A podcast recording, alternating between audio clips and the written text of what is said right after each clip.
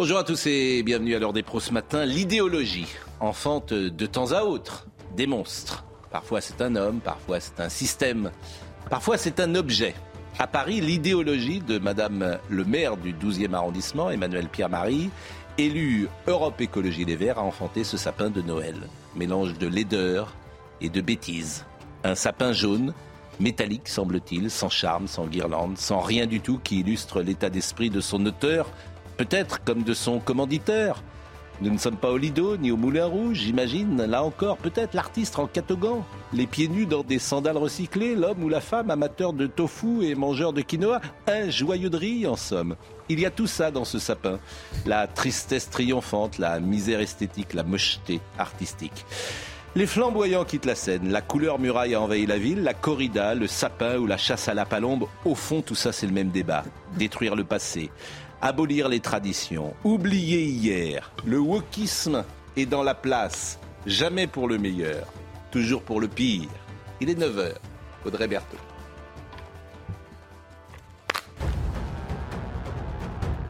Emmanuel Macron entame sa visite d'État de trois jours aux États-Unis. Le président français et son épouse Brigitte Macron sont arrivés euh, hier soir à Washington. Ils dîneront avec euh, le couple Biden ce soir avant un dîner d'État prévu demain à la Maison-Blanche. Emmanuel Macron ira ensuite à la Nouvelle-Orléans vendredi. Objectif de cette visite, renforcer les liens économiques entre les deux pays. Neuf mois après le début de la guerre en Ukraine, Kiev a annoncé avoir reçu des lance-roquettes unitaires français. La France en a promis deux. Le premier a donc été livré le ministre de la Défense ukrainien s'est félicité sur Twitter. C'est un résultat visible de l'amitié entre Volodymyr Zelensky et Emmanuel Macron. Merci à Sébastien Lecornu, le gouvernement et les Français. Enfin, jour de match pour les Bleus. France-Tunisie, c'est cet après-midi à 16h. Les Bleus déjà qualifiés devraient se présenter avec une équipe largement remaniée. Hier, à l'entraînement, Kylian Mbappé a été aperçu avec un bandage à une cheville, mais l'attaquant de l'équipe de France a pu effectuer la séance dans son intégralité. Dominique Jamais, Éric Nolot, Laurent Geoffrin, Martin Blachier et euh, Gauthier Lebret. Euh, tout à l'heure, nous parlerons de cet homme qui s'est introduit à l'Élysée et nous aurons peut-être un invité, non pas surprise, mais qui connaît bien, je ne vous dis pas encore son nom. Euh, a priori, il sera là à 9h30 et il connaît bien la sécurité de l'Élysée. Je vous donne un indice. mais Martin Blachier est là. Martin, quand vous êtes là, c'est que commence à trembler un peu forcément, puisqu'on va parler du Covid qui revient. 4842 hospitalisations sur les 7 derniers jours. Euh, il y a un taux de positivité qui euh, augmente. Il y a toujours 347 décès sur les 7 derniers jours. Il y a 220 000 doses de, de vaccins qui ont été distribuées, mais les gens, manifestement, euh, se vaccinent moins, en tout cas ceux qui ont plus de 60 ans. Et Elisabeth Borne disait hier, ça repart et il faut être prudent. Donc j'avais envie d'avoir votre avis euh, et votre éclairage. Écoutons d'abord ce qu'a dit Elisabeth Borne à l'Assemblée nationale. Vous avez raison de le dire et de tirer la sonnette d'alarme, car aujourd'hui l'épidémie de Covid repart avec plus de 40 000 cas détectés par jour, une progression de près de 10 des hospitalisations sur une semaine, une hausse de 22% des hospitalisations en soins critiques et 400 décès du Covid la semaine passée. Cette nouvelle, vague nous le rappelle, le virus n'a pas disparu, l'épidémie frappe encore, tue encore. Euh, Martin Blachier, sonnette d'alarme? Non, mais c'est vrai que le virus n'a pas disparu et qu'on est. Il disparaîtra jamais. Non, il disparaîtra jamais, mais ça n'empêche que. La grippe non plus n'a pas disparu. La grippe non plus n'a pas disparu, mais ça n'empêche qu'à l'hôpital, ils vont le sentir et que ça va continuer à monter et que selon nous, ce qu'on prédit euh, là sur cette neuvième vague, c'est qu'on pourra avoir jusqu'à 2000 patients en réanimation. Donc on va retrouver des niveaux de tension qu'on avait retrouvés euh, auparavant. C'est beaucoup 2000 euh bah, Sur 8000 lits, 7000 lits, c'est pas mal. C'est un peu plus du quart. Le maximum qu'on ait eu? Le maximum qu'on ait eu, c'est 6-7 000. Donc si vous êtes à 2000, c'est plus que les dernières vagues qu'on avait, mmh. qu'on avait eues. Pourquoi Et pourquoi on aurait ben pourquoi? Parce que le virus continue de circuler et que l'immunité qu'on se fabrique, euh, aussi bien avec les vaccins qu'avec euh, l'infection euh, qu'on a eue précédemment, elle diminue dans le temps, exactement comme la grippe. Hein. Vous pouvez attraper la grippe tous les ans et ça ne veut pas parce que vous avez fait une grippe un an que l'autre ne sera pas aussi sévère. Et c'est ce qu'on voit aussi sur le Covid avec les dernières données qui sont sorties. C'est que même si vous avez fait un Covid en année N-1, le Covid que vous allez faire l'année suivante, il peut être tout, tout aussi sévère. Ça dépend uniquement de votre terrain. Donc si votre terrain s'est dégradé en un an et que le variant est un tout petit peu plus méchant, bah, vous avez la même C'est le même variant, c'est Omicron ou il y a un nouveau variant? En fait, c'est de, de, de, père en fils, donc c'est quelque chose qui est de plus en plus spécifique, mais c'est toujours des sous-variants du variant précédent, donc euh, ça mais il est plus en permanence. Il est plus, moins virulent? Il est, il est pareil. Il est pareil. Il est pareil. En mais dangerosité, Mais le problème, c'est que l'immunité des gens a diminué parce qu'il y a mm. peu de gens qui ont un rappel dans les six derniers mois. Je parle mm. toujours des gens de plus de 60 ans. Hein. C'est une mm. maladie euh, globalement de la personne de plus de 60 ans ou de la personne extrêmement fragile. Et bah, du coup, ça veut dire que c'est quelque chose qui se calcule. Et, pourquoi ils n'y vont pas? Ils, ont, ils, se sentent. Par exemple, euh, qui a plus de 60 ans ici euh, Laurent? Ah, vous avez plus de 60 ans aussi? Vous, avez, vous, avez, vous êtes vacciné sur les deux derniers mois? Euh... Six derniers mois. Les six derniers mois Vous êtes vacciné, euh, Eric Et euh, Dominique? Non. Non. Bon. Vous n'avez pas peur? Euh, Non. Hmm. Mais ça doit remonter à 10 mois, oui. Hmm. Vous savez, chaque année, euh, il n'y a que la moitié des Français qui se vaccinent contre la grippe. Donc, hmm. on se retrouve à peu près avec les. Bon, justement, sur la vaccination, écoutez Elisabeth Borne. J'ai entendu ces derniers jours des propos terrifiants sur les vaccins certains confinent à l'obscurantisme. Et je ne pensais pas, dans cet hémicycle, dans le pays de Pasteur, dire que l'on a confiance dans la parole de nos scientifiques et dans l'efficacité de nos vaccins prêterait à des débats aussi vifs. Mais vos hurlements ne nous feront pas reculer, nous assumons, nous ferons toujours le choix de la responsabilité, toujours le choix de la science, nous serons toujours aux côtés des soignants et des malades. Je vous remercie. Elle s'exprimait là sur l'obligation euh, ou la possibilité de réintégrer les non-vaccinés. Hein. Absolument, elle fait référence à ce débat hmm. avec la France insoumise. C'était une proposition de loi de la France insoumise hmm. de réintégrer les soignants non vaccinés. On se souvient que le gouvernement avait déposé plein de sous-amendements pour faire de l'obstruction, pour que le vote n'ait pas lieu avant minuit, puisque quand vous avez une niche parlementaire, tout s'arrête à minuit. Il ne peut pas y avoir de vote le lendemain. Le gouvernement avait donc fait la carte de l'obstruction. On est le seul pays au monde. Hein. Oui, moi, c'est vrai que je ne comprends pas pourquoi le gouvernement se braque sur ce sujet, comme si vous voulez envoyer un symbole euh, très très fort en disant voilà on est la science contre l'obscurantisme. Je, ne comprends pas dans le sens où, effectivement euh, les soignants vaccinés, enfin on sait aujourd'hui que la, vaccination est une bonne chose, elle protège mm. des formes graves mais qu'elle n'empêche pas la circulation du virus. Donc à partir de ce moment-là, je, moi je n'empêche pas la transmission. Il faut laisser la responsabilité aux gens de ne se vacciner. Tant pis pour eux. Le gouvernement a pris cette décision après mm. avoir consulté les autorités scientifiques du pays. Mm. Voilà pourquoi. Et pourquoi on est le seul pays à le faire alors On n'est pas... Euh, pas... le seul pays d'abord. Le seul. Le seul. Oui, mais à, ne pas réintégrer les non-vaccinés, on est le seul. Il y a la Hongrie déjà. Avec la Hongrie, voilà. L'Académie des sciences. Une belle démocratie. Bah la haute autorité de santé. Précisément. La plupart des médecins ne hmm. souhaitent pas réintégrer ces. Non, Martin. Non, mais c'est intéressant comme, comme, sujet parce que l'argumentaire, euh, même du ministère de la Santé, pour ne pas réintégrer les soignants vaccinés, ce n'est pas un argumentaire scientifique, c'est un argumentaire qui est dit éthique. Hmm. Euh, et ils disent même, on ne les réintègre pas parce que les soignants en place qui, eux, se sont vaccinés, ne voudraient pas qu'on réintègre les soignants non vaccinés. Donc même les, plus hautes autorités scientifiques disent que c'est un argumentaire éthique. Et donc évidemment... Et vous en pensez quoi? Moi, je ne vois pas pourquoi on ne veut pas réintégrer les soignants non vaccinés. Il n'y a pas d'obligation vaccinale des soignants contre la grippe. Hmm. On est à peu près sur le même type de sujet. Et tout le monde est d'accord pour le dire. Je crois que euh, le professeur Cohen l'a dit également. Sur la transmission, on a une protection qui est autour de 50% dans les tout premiers mois et ça baisse extrêmement. Même pas les tout premiers mois, les tout premiers jours. Hein. Comment faut retourner votre argument. Il y a un moyen très simple de, comment c'est qu'il y a beaucoup de Il y a un moyen très simple de le réintégrer, c'est qu'ils se fassent vacciner. C'est tout ça.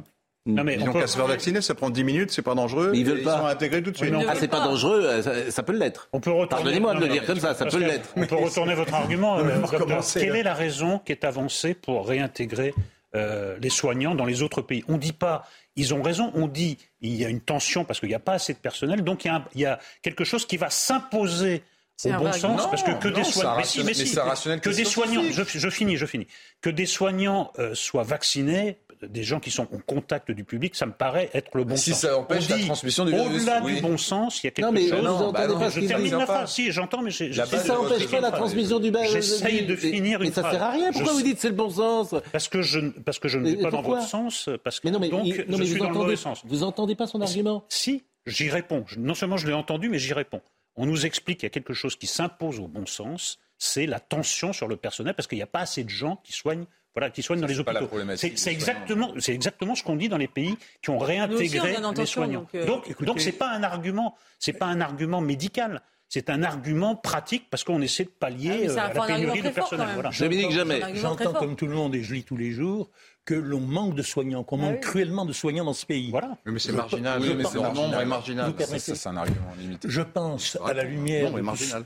Est-ce que c'est possible? C'est possible, Merci. mais le nombre reste marginal. De parler. C'est pas marginal. Bon, je pense, comme tout le monde, à la lumière de tout ce que j'ai lu et entendu, que les soignants qui ne se sont pas fait vacciner sont dans l'erreur. Cela dit, les condamnés à vie dans un pays où on manque de soignants parce qu'ils ont fait une erreur, c'est une obstination de la part du gouvernement qui va contre le, euh, peut-être pas contre l'éthique, mais contre l'humanité, tout simplement. d'autant plus, d'autant plus qu'il y a des gens, euh, on compte les gens qui sont, bon. sont pas intégrés, mais il y a des gens qui, qui ont quitté, le, qui ont démissionné parce qu'ils ne voulaient pas se faire vacciner. Ça, on les compte. Dernière chose, ils n'ont pas, pas, le chômage. Il y a un vrai débat, juste qu'ils soient bien Écoutez ce que disait Cyril Cohen. Pourquoi ils ne pas je comprends pas. Ça, je ne comprends pas. Bah oui, mais euh, parfois, Alors, je vais, je vais, vous répondre. Je vais vous répondre précisément. 99, je sais pas combien pour cent des médecins sont vaccinés. Je vais, non, je vais vous répondre précisément. D'abord, chacun fait ce qu'il veut. Non, chacun ne fait pas ce qu'il veut quand il est soignant. Voilà, justement, ils, ont déjà une obligation vaccinale sur d'autres vaccins. Pourquoi pas celui-là? C'est la même chose. Non, c'est pas la même chose. Si, c'est la même chose. Est-ce que je peux vous répondre C'est le même principe. Parce qu'il n'empêche pas la transmission. C'est incroyable. Bah, répondez. Ce vaccin n'empêche pas la transmission. Alors expliquez-moi pourquoi, dans ce cas-là, si je peux me permettre de répondre, dans j'ai lu la proposition de loi de la France Insoumise. Ils disent voilà, on va, réintégrer les, soignants non vaccinés et on va les soumettre à des obligations particulières en matière de transmission. Mais pourquoi il y a des obligations particulières dans la proposition de loi? Ça c'est politique. Répondez. C'est étrange. Mais tous les soignants, c'est contradictoire. qui aujourd'hui soignent des malades et qui ont le rappel depuis plus de six mois parce que le deuxième rappel n'était pas obligatoire transmettent autant que les soignants qui sont vaccinés. C'est un fait scientifique. Et l'éthique, moi je veux bien Alors pourquoi est-ce qu'il prévoit des, des précautions particulières? C'est bizarre. Mais est-ce que vous non, mais, moi mais je ne peux pas vous répondre à bah, ça. je, je vous dis que ce qu'est en train de nous dire Martin Blachier, c'est qu'un soignant à l'hôpital est dans le même état s'il s'est fait vacciner il y a 8 mois ou il y a 10 mois qu'un soignant qui n'a jamais été, non, euh, qui a jamais été vacciné. C'est ce qu'il nous dit. prime aux C'est tout. C'est ça le fond de l'affaire. Oui, vous voulez les punir. Exactement. Mais ils ne sont pas anti-vax. Ils sont, ils sont contre ce vaccin. On ne peut pas dire qu'ils ont une prime pour l'instant. Voilà. Ils sont Mais bon, de toute façon, il faut les punir. On a compris votre truc. Un message et radicalise une partie de la population. Exactement. Donc c'est contre Moi, je trouve que c'est pas malin. Encore plus radicalisés. La loi s'applique à tous. détachés de tout sens commun. Sauf aux soignants. Et hors de la société. Mais non, mais écoutez Cyril Cohen. Mais écoutez Cyril Cohen, ce qu'il a dit. Si je travaille dans un hôpital, je me conformerai au règlement de l'hôpital. Enfin, quand, on est soignant, c'est la moindre des choses. Même si on pense qu'il est idiot, c'est pas, pas un problème. Écoutez ce qu'a dit D'autant plus que le vaccin n'est pas dangereux, je le répète. Comment on peut dire ça? Mais comment vous pouvez sérieusement dire ça? Mais toutes bah, les études montrent que ça sauve les gens. Vous pensez que le vaccin est, néfaste quoi, pour la population? je pense... Alors, je vais vous répondre précisément ce que je pense. Oui. C'est que je ne veux pas prendre un risque pour des gens qui n'ont aucun risque avec le Covid. Je pense à, aux 15-34 ans. Je ne veux pas, si j'avais un enfant aujourd'hui de 15 ans, je ne le vaccine pas. C'est clair. Donc vous reconnaissez Laissez-moi terminer. Vous m'avez demandé. C'est clair. Pourquoi je ne le vaccine pas? Parce qu'il y a une possibilité d'effet secondaire, alors qu'avec le Covid, il n'a aucune chance d'aller en réa. Est-ce que ça, ça s'entend? Donc. Est-ce que ça, ça s'entend? Que je peux répondre? Oui. Donc vous reconnaissez. Moi, j'ai pas envie que mon gosse. Donc vous reconnaissez qu'au-delà de 24 ans, c'est efficace. Bah visiblement non, c'est euh, euh ah non, pour euh, au-delà de 60 ans et au-delà chez les pas efficace au-delà de 24 ans. Mais est-ce qu'on peut vous répondre Non mais répondez à ma question au lieu de. Enfin, c'est insupportable, Laurent. Il faut vacciner les gens qui sont fragiles. Point. Non, Point. il faut vacciner largement. C'est ce qu'on vous savez euh, est fragile. C'est ce qu'on fait aujourd'hui. Écoutez. La recommandation de la HS. Mais comment vous savez qu'on est fragile?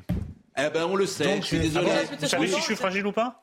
Non, vous, je sais pas, mais moi, je sais si ah. je suis fragile ou pas, je le sais. Je suis désolé de vous le dire. Je suis désolé de vous le dire. Mais c'est la recommandation scientifique, c'est pas moi qui le dis, c'est Martin Blachier. Enfin, c'est priorité, évidemment. Franchement. Et, moi, j'ai pas envie. Il y a des effets secondaires que vous niez manifestement, mais qui existent. Cyril Corrèze nous a dit ici, il y a des effets secondaires pour les jeunes. Je n'y peux rien. Ben moi, j'ai pas envie de faire courir ça, euh, ce risque à mon gosse, si j'en ai un. Ça s'entend quand même. Si vous, vous l'entendez pas, moi ça s'entend. En tout cas, c'est le retour du débat sur le vaccin. En revanche, tous les vaccins, on les a demandé en tant que je Vous avez manqué. Vous avez supprimer tous les vaccins. Mais pas du tout. Mais si. c'est idiot. Tout ça, c'est de l'obscurantisme. Excusez-moi. Non, non, non. non. C'est ce que vous dites qui est de l'obscurantisme. Je suis désolé. Si vous voulez pas entendre le moindre argument et que vous dites que c'est de l'obscurantisme. Non, mais je. non, mais il est médecin et vous dites à un médecin que c'est de l'obscurantisme. Vous n'êtes pas sérieux quand même. Les médecins disent tout et le contraire. Vous n'êtes pas sérieux. Les médecins tout disent le contraire. Martin Blachier. Martin Blachier. Contre, aujourd'hui, c'est vrai qu'il y a trop peu de gens de plus de 60 ans qui sont vaccinés avec ce deuxième rappel. Moi, je leur dis, je leur fais un appel. Avant le 15 décembre, allez faire votre deuxième rappel parce qu'il faut 15 jours pour que le vaccin soit efficace. Donc faites grippe et Covid, comme ça vous êtes vaccinés pendant les fêtes. Il va y avoir du brassage, faites-le, sinon vous risquez de finir à l'hôpital. Écoutons ce qu'a dit Cyril Cohen, s'il vous plaît. Le vaccin protège essentiellement des formes graves, ce qui a dicté souvent notre politique sanitaire. C'est ce qui est arrivé dans les urgences. D'accord? Et la deuxième chose, attention, ça va être. Je pense que c'est l'Omicron. Je pense que c'est l'exposition naturelle. Et ça, je l'avais dit déjà plusieurs fois. Notre stratégie. Donc ce que dit Gérard n'est pas vrai. Mais si. Il fallait vacciner. Non mais oui ou non? Bien sûr qu'il fallait vacciner. Bon, voilà. Est-ce qu'il fallait vacciner les gosses de 15 ans? Oui ou non? Je, je pense que c'était moins urgent. C'est moins urgent, enfin c'est pas aussi franché que ça. Mais c'est une manière de dire non, les mais choses. Pascal, de grâce, pas d'argument d'autorité. Non, mais- Martin Blachier est docteur. Les docteurs ont dit tout et le contraire sur votre plateau, sur je tous les autres plateaux. N'utilisez pas cet argument. Non, mais lui dire que c'est un obscurantiste. Non, mais c'est Mais enfin, vous nous non traitez euh, Laurent traite Non, c'est Moi, je ne m'appelle pas Geoffrin, vous je m'appelle Nolo. Je vous dis simplement qu'on a entendu tous les discours Ce possibles. qui montre, Deux ce qui montre à l'évidence qu'il y a un problème avec ce vaccin, c'est qu'il n'a pas été mis sur la liste des vaccins obligatoires. On a fait beaucoup de choses pour gêner, pour embêter les gens qui ne se faisaient pas vacciner. On ne l'a pas rendu obligatoire. Mais pourquoi doit- bah, Parce qu'on aurait crié au a- totalitarisme. Parce que. Pascal Pro aurait été en boucle pendant mais- une heure et demie en disant mais- totalitarisme. Mais Eric, Eric, est-ce que- eh, vous demandez pourquoi, vous n'attendez pas la réponse. Pourquoi Parce qu'il y a des vaccins dont l'efficacité totale est prouvée et qui ont éradiqué des maladies. Pas de discussion là-dessus. Ce vaccin protège contre les formes les plus graves de la maladie, mais il n'est pas totalement efficace et c'est pour cela qu'il n'a pas été rendu obligatoire, sauf pour les soignants qui s'y refusent, qui sont donc une catégorie brimée pour se refuser. Parce qu'ils sont à- dans une situation particulière. Tout à fait, tout à fait, bien sûr. Et donc, Martin Blachier.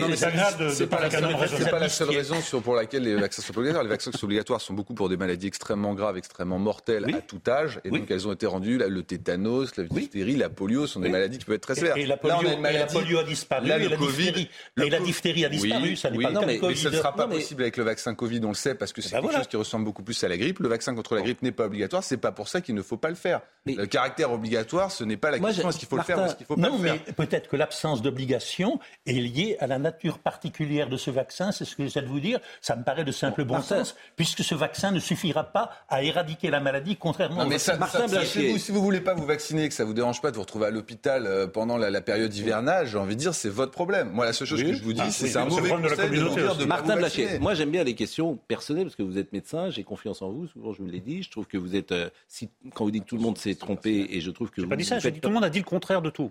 Je trouve que vous êtes parmi ceux qui se sont souvent le moins trompés. En tout cas, depuis bien longtemps, vous ne vous trompez plus, notamment sur euh, les vagues, où vous dites, voilà, euh, la dernière fois, vous avez reçu pour la huitième vague, et vous nous avez dit exactement ce qui s'est passé. Là, vous nous dites, celle-là sera un peu plus importante, si je comprends bien. On verra, etc. Mais Est-ce que vous êtes vacciné aujourd'hui? Est-ce que vous avez fait votre rappel Moi, j'ai fait mes trois doses. Mais aujourd'hui, je ne suis pas dans l'indication de la quatrième dose. D'accord. Et la, la dernière dose, vous l'avez faite quand? La dernière dose, je l'ai faite euh, bah, au moment où il fallait la faire, c'est-à-dire début 2022, je pense. D'accord. Bon, donc a priori, euh, vous n'êtes plus immunisé. Moi, j'ai attrapé le Covid il y a 15 jours. Ah bon? Et pendant 15 jours, j'ai été complètement à plat. Et, euh, D'accord. Et pourquoi vous ne vous J'aurais préféré pas- avoir été vacciné Et et, ne pourquoi- pas l'attraper. D'accord. Et pourquoi vous ne vous êtes pas fait vacciner? Parce Par, que je ne suis pas dans l'indication, comme je vous l'ai dit. Aujourd'hui, euh, les moins de 60 ans ne sont pas dans l'indication du second rappel. L'indication, mais vous êtes, vous êtes, vous pouviez vous le, le faire si vous voulez. Vous pouviez prendre la liberté de vous faire vacciner. Vous l'avez pas fait. Euh, Oui, tout à fait. Oui. Mais comme, Vous n'êtes pas dans l'indication, vous êtes non, mais comme je ne vaccine pas tous les ans contre la grippe, parce que c'est recommandé Non, chez les plus de 65 ans qui reçoivent un bon de la Deuxième chose, il se trouve que vous avez, vous avez des enfants, mais ils sont, ils sont petits. Ouais, ils sont très jeunes. Bon, mais si vous 10 ans. aviez un enfant de 15 ans aujourd'hui, est-ce que euh, vous le vaccineriez? Non. Voilà, c'est tout. Pourquoi? Parce que effectivement, la chance qu'il fasse une forme grave est extrêmement faible. Et puis, effectivement, il peut faire une petite myocardite et j'ai pas envie qu'il la fasse. Est-ce que 15 ans. ça, ça s'entend, Laurent Geoffrin? Mais tout à fait, mais Bon, ça, et vous, ça ne change vous avez- rien au débat. Et Ah bah si, ça change un peu Mais non, quand même. parce que vous passez ça votre change vie, beaucoup de choses au débat. mais, Mais si, euh, vous passez euh, votre vie à dire mais le vaccin marche pas si pas- bien, il y a les effets secondaires, machin. Mais pourquoi vous caricaturez On ne Mais- dit jamais clairement. Mais je dis clairement que les gens ont intérêt à se faire vacciner. Au-dessus de 60 ans, oui. Non, et quel âge il a lui?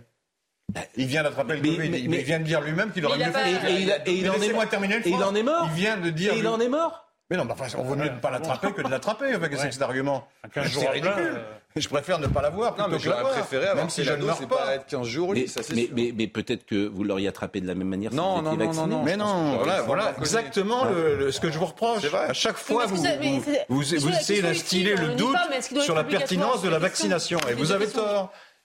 Écoutez, vous avez tort. Moi, je veux bien euh, avoir tort. Et vous avez contre vous toutes les autorités médicales du monde entier. Vrai ou pas ça? Sur la vaccination. Ah, vrai ou pas? Non, aujourd'hui, la vaccination, c'est recommandé chez les, le, le Non, mais est-ce que toutes les autorités du monde entier, est-ce que, est-ce que, est oui, oui, oui, oui, il n'y a aucun pays où on recommande pas la vaccination. Non, les autorités, est-ce qu'il y a des gens qui ont des voix divergentes? Non. D'accord. Euh, voilà. Et donc, vous vous obstinez à, à semer le doute. Je, franchement, je ne sais rien du tout et, bah. et, et, et je parle simplement de tous ces sujets-là. J'ai quelqu'un. Perron qui dit n'importe quoi, euh, etc. Enfin, monsieur, assumez ce que vous faites. Hein, Perron, il a été réintégré. Hein, Perron. Bon, mais, mais j'ai lu l'arrêt de Perron. C'est intéressant ce que vous dites, Perron l'arrêt du, c'est le, c'est le Conseil de, l'ordre, c'est ça, mm. qui a dit il a le droit de s'exprimer. Mm. Ce que j'aurais dit la même chose, moi. Mais il a pas dit, ils n'ont pas dit qu'il avait raison. Je, me permets de dire que M. Perron était juste à l'OMS et a un CV qui parle pour lui. Je me permets. Est-ce que c'est audible Raoult aussi, il s'est trompé pareil. Sur quoi il dit n'importe quoi, Perron? Ah bah sur le sur le, les effets du vaccin dit n'importe quoi. Il dit il y, a, toutes sortes de morts après avoir été vacciné. Ce qu'il oublie de dire, ah parce qu'il cite sa source. J'ai regardé la source. Mais pour moi, d'ailleurs, j'ai regardé dans les journaux. Il y a la deuxième phrase, ou la phrase un peu plus loin, ça dit Mais ça n'indique rien sur la dangerosité du vaccin. Il, ça, il a oublié de le dire, ça. Hmm. Dans, dans, la même source. Hein. Ah, c'est pas sérieux, quand même, franchement. C'est pas sérieux. C'est, c'est, il Vous, vous savez, comme par hasard, vous, vous je savez. Je ne sais rien, je lis, les, voilà, je lis les gens sérieux. enfin, voyons, voilà. Geoffroy et moi, nous sommes des rigolos, mais le docteur Blachier est d'accord oui, avec quand, ah quand, quand, il dit quelque chose, ça vous arrange, et puis après, c'est l'argument ah bah, d'autorité. il y a 10 minutes, vous vouliez pas de l'argument d'autorité, et puis maintenant, vous le reprenez parce que ça vous arrange. Je vous remets face à vos contradictions. Je vous remets face à vos contradictions. Et moi, pas. Alors retournez votre veste, remettez-la à l'endroit. Il y a 10 minutes, vous m'avez dit le contraire. et maintenant, vous prenez l'argument d'autorité. Oui, parce que vous ne l'écoutez pas. Mais j'écoute tout, puisque non seulement j'écoute tout, mais je Quand donne le docteur va dans ce sens-là, vous ne l'écoutez pas. vous devenez sourd d'une oreille. vous devenez sourd d'une oreille. Bien sûr que, de la droite. J'entends. Moi, je vous dis, j'entends ce qu'il dit. Vous entendez, et, je l'applique euh, à titre personnel. On va voir maintenant. Vous êtes fait vacciner, vous Évidemment, mais j'ai pas le choix. Pourquoi vous n'avez pas le choix? Mais parce que le 12 juillet. C'est efficace. Non, finissez. Parce que vous ne l'auriez pas fait. pourquoi, vous l'auriez pas fait Pourquoi vous n'aviez pas le choix? Comment vous ne l'auriez pas fait Pour vos étudiants, ça sert à rien. Je l'ai fait pour une raison simple. Quand le 12 juillet 2021, Emmanuel Macron a parlé, j'ai compris que je ne pourrais plus rien faire. Pour aller au restaurant, pour, aller au restaurant, pour vivre, il fallait que je me fasse vacciner. Autrement, je ne me serais jamais fait vacciner. Ah bon? Bah, Oui, non, non, mais fait vacciner. Bah oui, c'est une obligation. Vous je me suis... C'est simple. Non, je vous laisse finir la phrase. Malgré vous. Et je n'avais pas eu.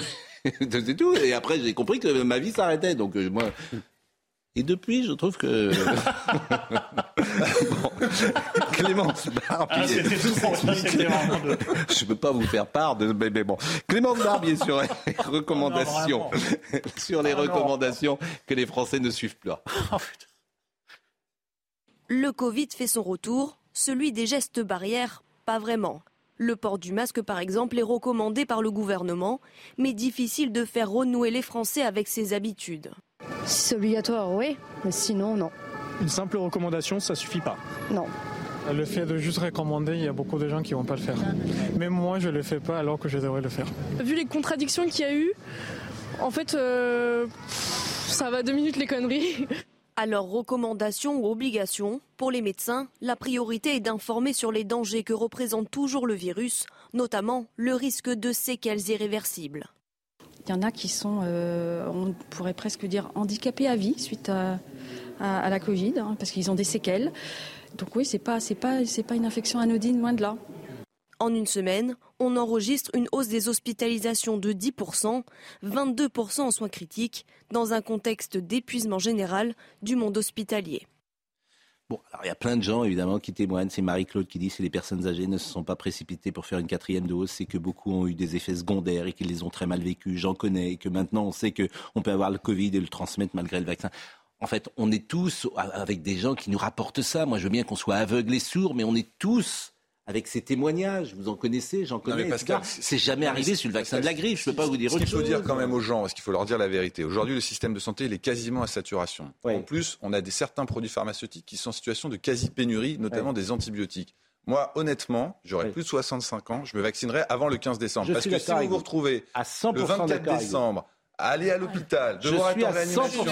Il y a des produits pharmaceutiques qui sont plus disponibles. Le produit il est complètement saturé. On a entubé des enfants dans les couloirs. Vous avez raison. Je préférais ne pas avoir été hospitalisé pendant les vacances de Noël cette année. Donc faites que le message soit clair. Si vous avez de plus de 65 ans, allez vous faire vacciner. Il n'y a pas d'ambiguïté. On le dit, on le redit. Même moi. Je me suis levé ce matin dans le seul espoir de connaître la réponse à une question. Est-ce qu'il faut porter un masque dans les transports en commun ou dans les lieux où il y a une promiscuité particulière. Oui ou non Vous connaissez l'efficacité du masque. C'est vrai qu'il réduit la transmission et vous risquez moins de l'attraper de 70%. Après, voilà, tout est dit. Donc après, c'est vous qui prenez votre décision. Oui, mais enfin, c'est oui. Baissez votre risque de l'attraper si vous mettez un masque. Non, mais sur, une base rationnelle, euh, sans parler de non, mais Quand j'ai posé cette question à Cyril Cohen, il m'a dit qu'il y avait des études contradictoires. Est-ce qu'il faut individuellement Non, mais est-ce que c'est utile? Voilà, c'est la première question. Oui, après, l'obligation. Euh, évidemment, le nombre de particules que vous respirez ou que vous renvoyez dans l'atmosphère est largement diminué par un masque. C'est bien fait de me lever. Mais dans une, euh, dire dans un endroit clos. Oui. Ou euh, avec, par exemple, ici, vous considérez qu'il faudrait euh, idéalement qu'on porte le masque C'est des calculs physiques ici. Si on reste moins de deux heures, je pense que le risque est assez faible. Avec la distance qu'on a, euh, voilà. Ah oui.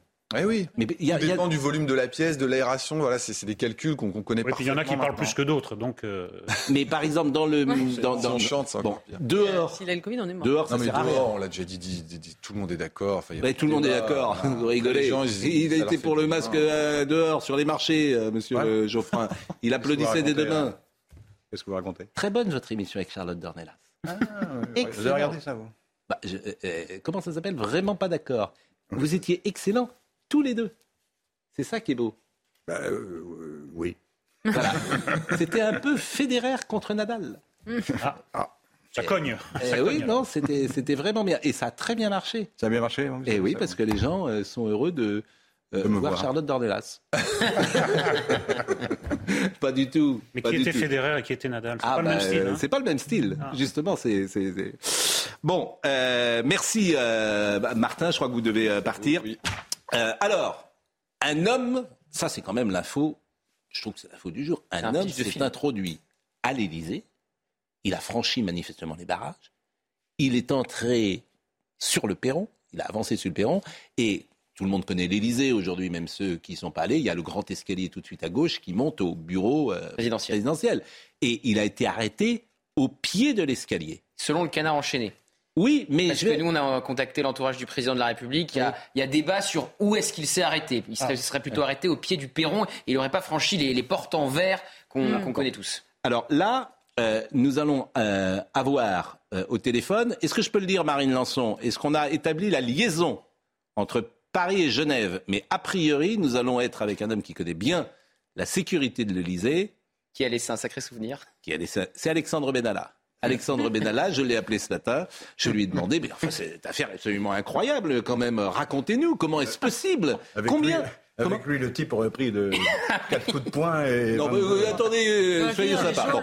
Moi, je voudrais savoir combien il y a de visiteurs à l'Elysée par jour, euh, combien de personnes. C'est très variable, ça dépend s'il y a des conseils de ministres, il y a des réceptions. Je suis d'accord avec vous, mais il y a beaucoup de gens qui passent à l'Elysée. Vous êtes allé à l'Elysée, Gauthier? Oui, oui, je suis déjà allé couvrir un conseil des ministres à l'Elysée. D'accord. La pause. Euh, merci Martin. Portez votre masque et euh, faites-vous vacciner. On revient dans une seconde. Je salue Alexandre Benalla, il est avec nous, je pense, en direct de Genève. Bonjour, Monsieur Benalla, vous allez pouvoir euh, nous parler de la sécurité du président de la République dans une seconde qui a été mise en défaut. Mais avant ça, le rappel des titres avec Audrey Berthaud. L'inflation en France, elle se stabilise à 6,2% sur un an au mois de novembre. Ce sont les chiffres de l'INSEE publiés ce matin. En novembre, la hausse des prix de l'alimentation s'est accélérée par rapport au mois précédent, tandis que les prix de l'énergie ont ralenti leur progression. L'exécutif se prépare au scénario de coupure de courant cet hiver. Hier, la Première ministre a fait le point sur les risques d'approvisionnement en électricité devant la vague de grand froid redouté et face aux difficultés d'approvisionnement depuis depuis plusieurs mois. Le scénario de coupure de courant est désormais plus que jamais crédible. Enfin, Michelin veut supprimer 451 postes en France en 2023. Cela s'inscrit dans le cadre de leur plan de simplification et de compétitivité. Ces suppressions de postes concernent principalement les sites du siège social à Clermont-Ferrand où 313 postes seront supprimés. Bonjour Alexandre Benalla.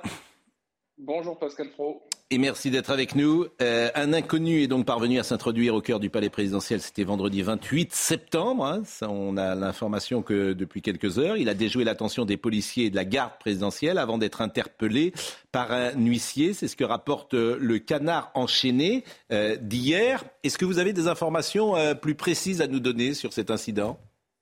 Alors, j'ai pas d'informations plus précises, seulement que j'ai lu le canard enchaîné comme vous, euh, que je vois à peu près par euh, quelle entrée il a pu euh, passer et où il s'est arrêté. Euh, j'ai pas d'éléments supplémentaires à, vous donner et pas d'informations particulières, en tout cas ou exclusives à vous donner. Comme euh, vous dites que vous devinez comment, euh, par quelle entrée euh, il a pu s'introduire en, l'espèce, c'est par la, le, faubourg Saint-Honoré, par le 55 rue du faubourg Saint-Honoré, où il y a un barrage assez important, ou c'est par les jardins, la grille du coq, que sais-je? Alors, apparemment, il serait rentré par l'aile ouest. L'aile ouest, c'est celle qui donne sur l'avenue de Marigny. c'est une entrée, en fait, que l'on appelle l'entrée du personnel, qui est extrêmement fréquentée. Euh, c'est là où se font toutes les livraisons, les arrivées d'invités. Euh, c'est l'entrée euh, la, plus difficile à, surveiller au Palais de l'Élysée. Il y a un flot continu, notamment d'ouvriers, parce que je ne sais pas si vous êtes passé récemment à proximité, mais il y a des, grands travaux sur toute la façade ouest de, de, l'Élysée. Donc, j'imagine que le travail des, gendarmes qui gardent la loge et le travail des policiers à l'extérieur qui, filtrent un peu le, passage piéton est, assez compliqué, est rendu assez compliqué de par le va-et-vient des ouvriers incessants. Je n'ai pas idée du nombre de visiteurs qui entrent chaque jour euh, à, l'Élysée. C'est évidemment variable hein, en fonction des invitations, des conseils de ministres, que sais-je. Il y a beaucoup de gens euh, qui travaillent à l'Élysée. Combien de personnes travaillent en tout à l'Élysée? Alors plus de 700 personnes permanents, donc euh, il y a, enfin 700, je, je qualifierais de salariés, c'est pas exactement le mot parce qu'il y a des gens qui sont détachés par des ministères, etc. Mais c'est plus de 700 personnes entre euh, les conseillers, les services de l'intendance, le service du courrier, euh, les gendarmes eux-mêmes, qui, occupent pas mal de services, le, les secrétariats. Enfin, vous, imaginez, c'est colossal et je pense que c'est un des, palais français dans lequel dans lequel il y a le plus de, va-et-vient, de passage, et c'est jour et nuit, et c'est sans cesse, euh, ce qui est normal aux yeux de la, fonction qui est occupée par, par l'occupant principal. Euh, mais c'est sans cesse entre les fleurs qui sont livrées, les baguettes le matin, les courriers euh, qui arrivent en, flot continu. c'est un des lieux où il y a le plus de va-et-vient euh, je pense euh, à Paris. Euh, je ne sais pas si le président de la République était présent le 28 septembre d'ailleurs. Oui, il était en Conseil de défense. Il était, en Conseil de défense à ce moment-là, effectivement. effectivement, le Conseil de défense est à quel étage ah, C'est au rez-de-chaussée. Alors, le, Conseil de défense, il peut se faire dans deux endroits. Il peut se faire soit dans ce qu'on appelle le, la salle forte, enfin le, bunker souterrain pour des raisons de sécurité, de confidentialité généralement, qui se trouve au sous-sol dans les, dans les lieux les plus inaccessibles de l'Élysée pour les raisons de mmh. confidentialité et de sécurité dans lesquelles personne n'a accès. Toutes les entrées sont, sont, sont filtrées par des gardes républicains. Euh, et seuls ceux qui doivent en connaître euh, peuvent rentrer euh, dans, cette salle en présence du président. La sécurité est toujours évidemment un secret d'État, hein, j'imagine, mais lorsque le président de la République, par exemple, est à l'Élysée, est-ce qu'il y a toujours au plus près de lui, lorsqu'il est en train de travailler dans son bureau, est-ce qu'il y a au plus plus près de lui, des officiers de sécurité.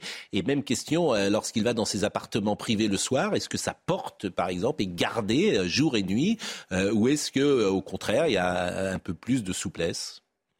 Alors, c'est sans doute un des plus, euh, un des lieux, pardon, les plus protégés de, France. Euh, ça, tout le monde sans doute.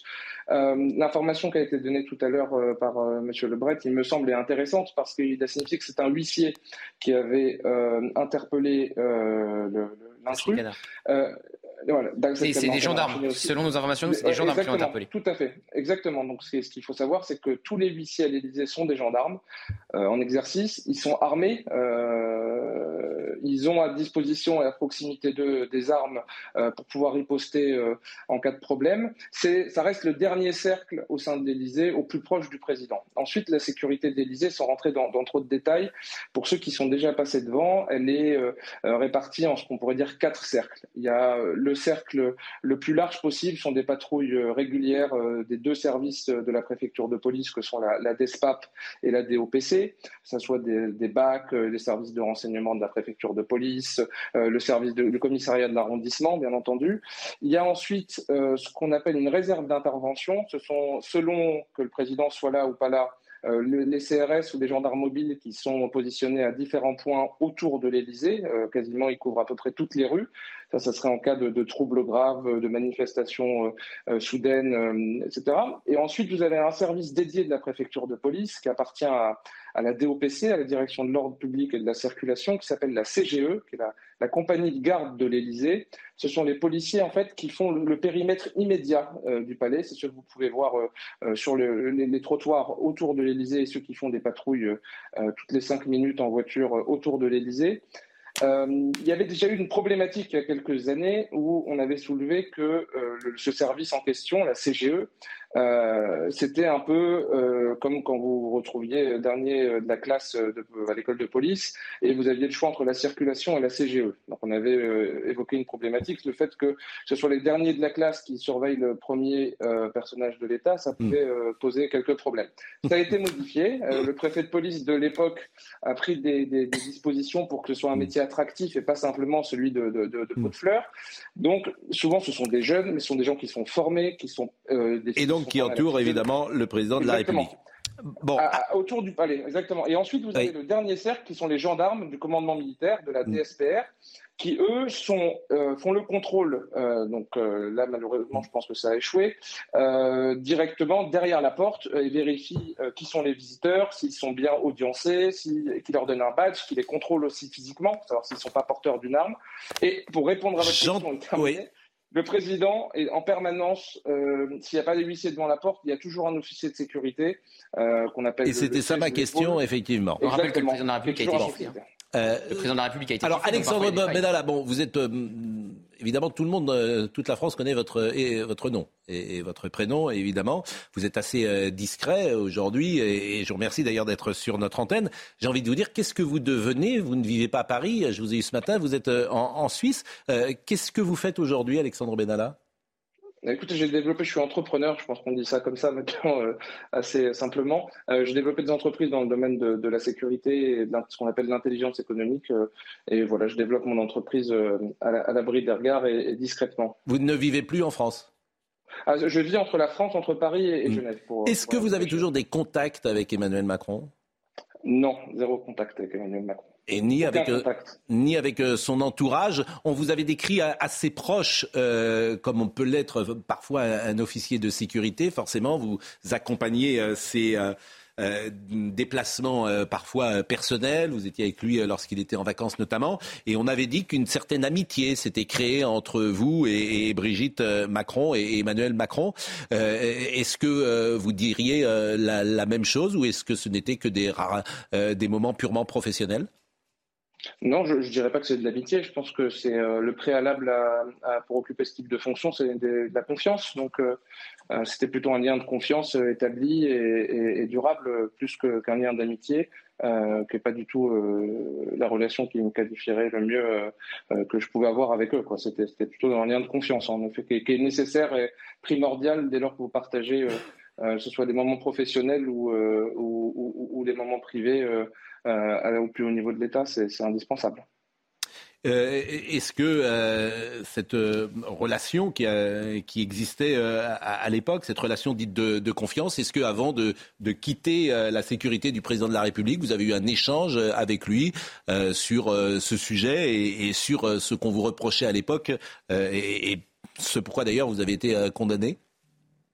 Non, je pense qu'il en a fait état publiquement. Il m'a, mm. il m'a remercié pour le travail qui avait été fait Et voilà, on s'est quitté en, en bons termes et je pense qu'il a des préoccupations plus importantes que moi maintenant. Et voilà, moi je le développe de mon côté, je m'occupe de, de, de, ma femme et mes deux enfants, plus de ma société. Et lui, il s'occupe de 70 millions de personnes, si c'est pas un peu plus, et de toutes les mm. problématiques qu'on voit en permanence dans les médias. Donc on s'est quitté en bon terme, on va dire ça comme ça. Est-ce que vous avez un regard sur son euh, action et sur l'homme qu'il est aujourd'hui euh, Je souligne souvent, moi j'ai souvent le sentiment que euh, même physiquement, Emmanuel Macron a changé, comme si le poids des responsabilités était rude. Hein. Il a été élu en 2017 et il y a une gravité qui est arrivée peut-être et, et qu'on a le sentiment que cette légèreté qu'il pouvait avoir au début l'avait quitté je ne sais pas s'il y avait de la légèreté au début. Je pense que c'est une fonction dans laquelle on est habité par la gravité. Je pense que tous les présidents qui sont passés euh, euh, par là, si on fait la photo avant, après, euh, ils ramassent, si je puis m'exprimer ainsi. non, j'ai pas de jugement à apporter sur ce qu'il fait. Je pense que c'est quelqu'un de courageux et qui fait du mieux possible pour servir les fonctions qui lui ont été confiées par les Français. Donc voilà, j'ai pas d'avis politique sur le sujet. Bah merci en tout cas euh, d'être intervenu euh, ce matin. Je ne sais pas si euh, nos amis ont un mot à ajouter sur ce dossier, Laurent Geoffrin. juste, qu'est-ce que vous préconiseriez pour que ce genre d'incident ne se reproduise pas? Parce qu'il y a eu un précédent historique, je ne sais pas si c'est une légende, il y a un homme qui se serait introduit jusque dans la chambre à coucher de la reine d'Angleterre. Enfin, Apparemment, ça a été un C'est raconté dans The Crown et c'est vrai. Oui, avant, c'est vrai. C'est vrai, c'est raconté dans la série, c'est vrai. Parce qu'on dit que ça a été un peu exagéré. Donc, qu'est-ce qu'il faut faire? Parce qu'on est un peu surpris par la sévérité du dispositif de l'entrée principale et la facilité avec laquelle un individu peut s'introduire par cet autre, mm. par cet autre accès. Qu'est-ce qu'il faut faire? Écoutez, bah, je ne sais pas s'il y a une solution miracle. En tout cas, c'est ce qu'on peut dire, c'est qu'en effet, il y a eu cette intrusion à Buckingham Palace, il y a eu une autre intrusion à la Maison Blanche qui est quand même censé être le lieu le, plus surveillé au monde. il y en a eu plusieurs à la Maison Blanche. Euh, on a vu ce que ça donné aussi au Congrès euh, quand il y a une foule qui arrive. La sécurité à 100%, ça n'existe pas. Euh, donc il n'y a pas de solution miracle. si ce n'est peut-être rajouter un SAS à cet endroit-là, un peu plus renforcé, ça avait été proposé à l'époque, je ne sais pas si ça a été mis en place ou pas, mais il n'y a pas de, quelqu'un qui veut rentrer de, de, degré de force ou par la malice et qui est, prêt à prendre tous les risques et, qui a de l'audace arrivera à rentrer quoi qu'il arrive. C'est mm. un des préalables euh, dans ce métier, c'est qu'il n'y a pas de 100% malheureusement. Eh ben merci en tout cas Alexandre Benalla et vraiment c'était un plaisir de vous écouter ce matin et je pense que les téléspectateurs c'est très rare hein, que vous accordiez une interview comme nous avons pu le faire ce matin depuis une dizaine de minutes. Donc merci à vous et bonne suite dans vos activités professionnelles. Merci Pascal Pro et bonne continuation. Merci, c'est gentil. Euh, oui, l'Elysée est considéré comme un bâtiment militaire. Donc euh, l'homme qui s'est introduit euh, illégalement dans l'Elysée risque 15 000 euros d'amende et un an de prison. on ne sait pas son profil. non, on ne connaît pas son profil. Ça hein. reste un inconnu pour le moment. Peut-être que des journalistes vont enquêter. Et on ne sait pas non plus ses intentions. Aucune. On, ne sait Aucunement. En fait, on sait rien. On sait qu'il s'est introduit, qu'il y a un, un, étranger qui s'est introduit dans l'Elysée alors qu'il n'était pas invité à le faire.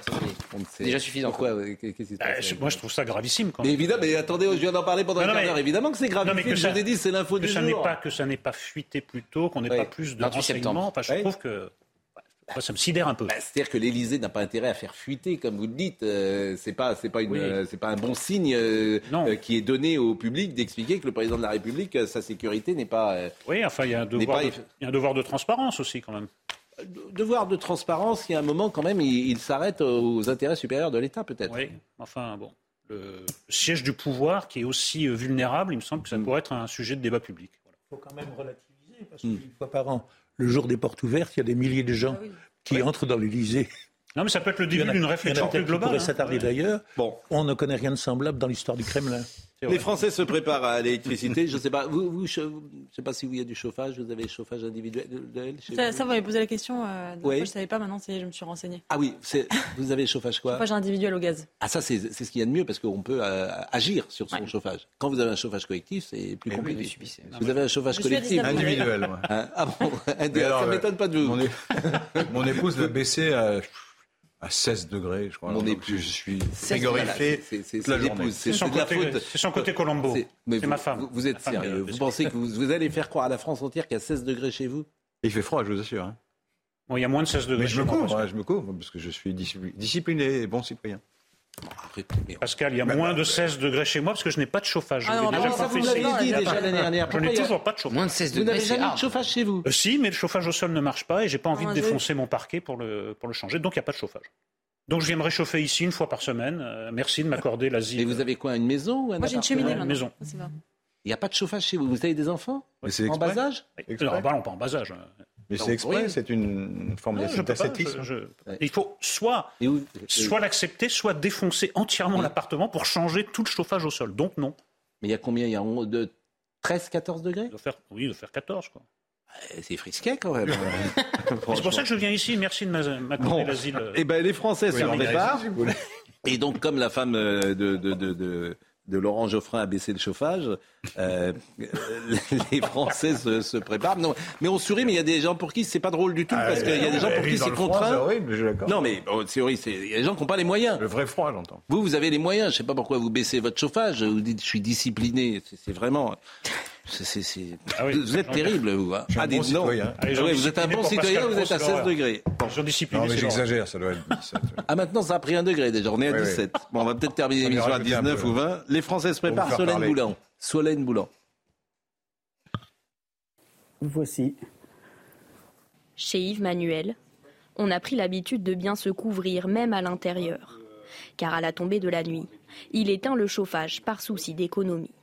Entre 18h et, 22h, on est à 16, 16 degrés à peu près, et on arrête le chauffage central à ce, à ce moment-là, à 22h. Alors pour passer la nuit sans avoir trop froid, ce père de famille se munit de protection.